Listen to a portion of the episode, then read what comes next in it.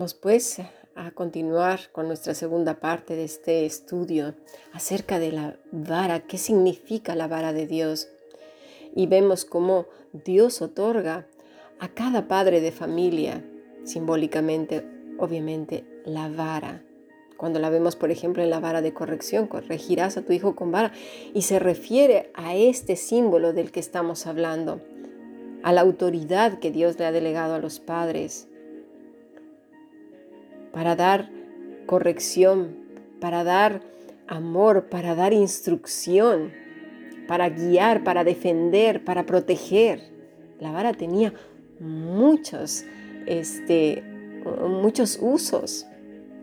Pero vemos que la, la idea de la familia se ha desdibujado y el hombre actual le ha dado otra forma diferente, monstruosa, terrorífica, que nada tiene que ver con lo que Dios instituyó desde un principio.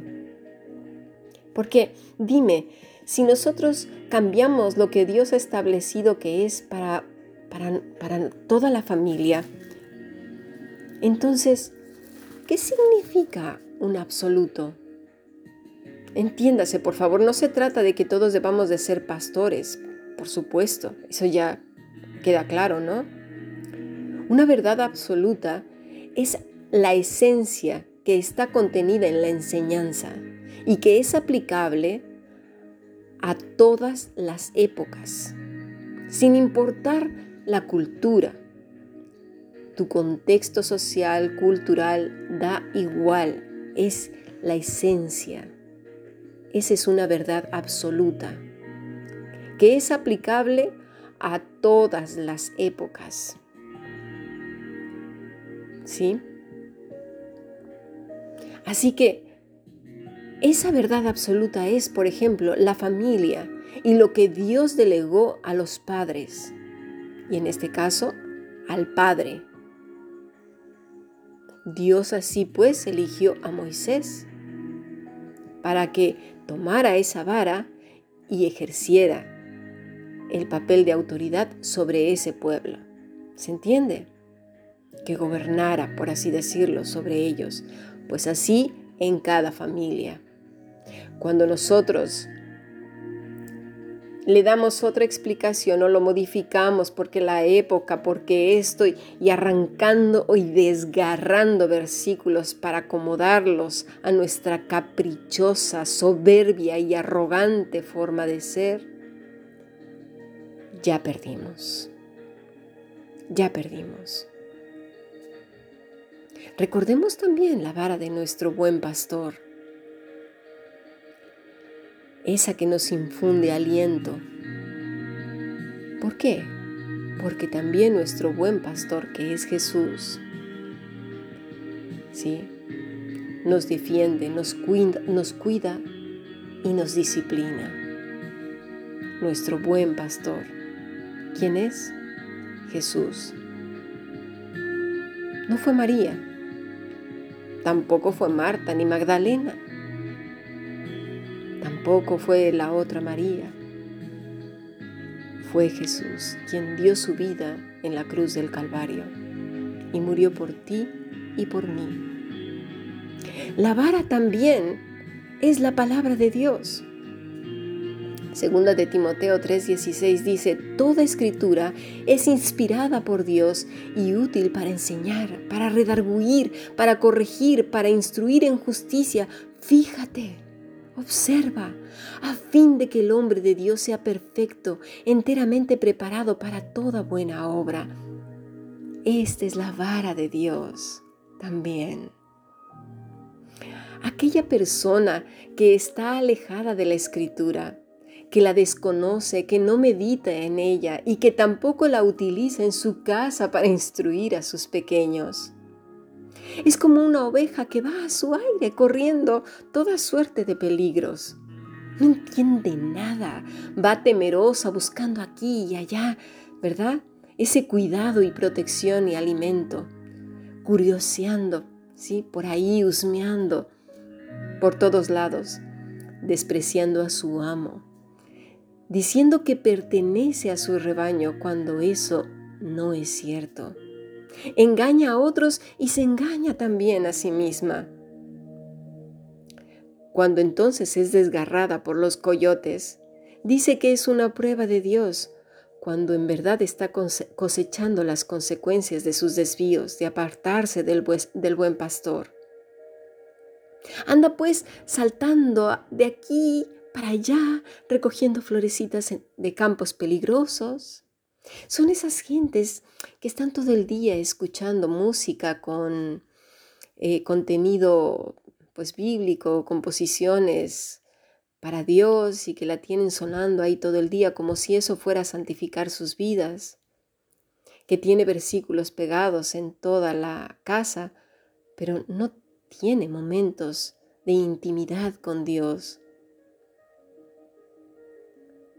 Esos momentos profundos que la escritura va a trabajar en su corazón, que no va meditando en ellos, no va rumiando, ni aplicándola en su vida diaria, sino que hay doblez. ¿Verdad? Así que cuando vienen, según ellos, la prueba en realidad son consecuencias de sus desvíos, de apartarse del buen pastor. Andan pues haciendo buenas obras, entre comillas, diciendo que es para su Señor, cuando ni siquiera pertenecen al hato. No hablan con el pastor, no reconocen su voz ni su callado. Hay de aquellos que se creen ovejas de su rebaño. Hay de aquellos porque andan locas en otros prados que no son los de Cristo. Hay de aquellos que van persiguiendo las voces melosas de hombres que tuercen la escritura y la acomodan a este siglo. Dice Mateo 7:21, No todo el que me dice Señor, Señor entrará en el reino de los cielos, sino quienes, los que hacen la voluntad de mi Padre que está en los cielos. ¿Y cómo conocer la voluntad de Dios? Pues sumérgete en la escritura Muchos me dirán en aquel día, Señor, Señor, ¿no profetizamos en tu nombre? ¿En tu nombre echamos fuera demonios y en tu nombre hicimos muchos milagros? Entonces les declararé, nunca os conocí, apartaos de mí, hacedores de maldad. Eran ovejas que andaban saltando alegremente por otros campos. ¿Verdad? Pero si tú estás apegado a Él, si tú estás apegada a Él, si tú eres como ese pimpollo que está adherido a la vid verdadera, no tienes por qué temer, porque tu sustento y tu alimento es el Señor mismo. ¿No son los hombres? ¿No es la gloria de ellos? ¿No son esas verdades mezcladas con mentiras? No son los cinco pasos, los cuatro pasos, los doce pasos, los trece peldaños, los noventa días, ni historias de esas. Es la escritura que es la palabra de Dios. Es Cristo, su vida misma. Es la escritura, la lumbrera a tu camino, la lámpara a tus pies. Dice el Salmo 119 versículo 89 en adelante. Para siempre, oh Señor, permanece tu palabra en los cielos, de generación en generación es tu fidelidad. Tú afirmas la tierra y subsiste. Por tu ordenación subsisten todas las cosas hasta hoy, pues todas ellas te sirven. Si tu ley no hubiese sido mi delicia, ya en mi aflicción hubiera perecido. Nunca jamás me olvidaré de tus mandamientos, porque con ellos me has vivificado. Tuyo soy. Sálvame, porque he buscado tus mandamientos. Los limpios me han aguardado para destruir, los impíos me han aguardado para destruirme, mas yo consideraré tus testimonios. A toda perfección he visto fin. Amplio sobremanera es tu mandamiento. Oh, cuánto amo yo tu ley. Todo el día es ella mi meditación. Me has hecho más sabio que mis enemigos con tus mandamientos, porque siempre están conmigo. Más que todos mis enseñadores he entendido, porque tus testimonios son mi meditación. Más que los viejos he entendido, porque he guardado tus mandamientos. De todo mal camino contuve mis pies para guardar tu palabra. No me aparté de tus juicios, porque tú me enseñaste. Cuán dulces son a mi paladar tus palabras, más que la miel a mi boca.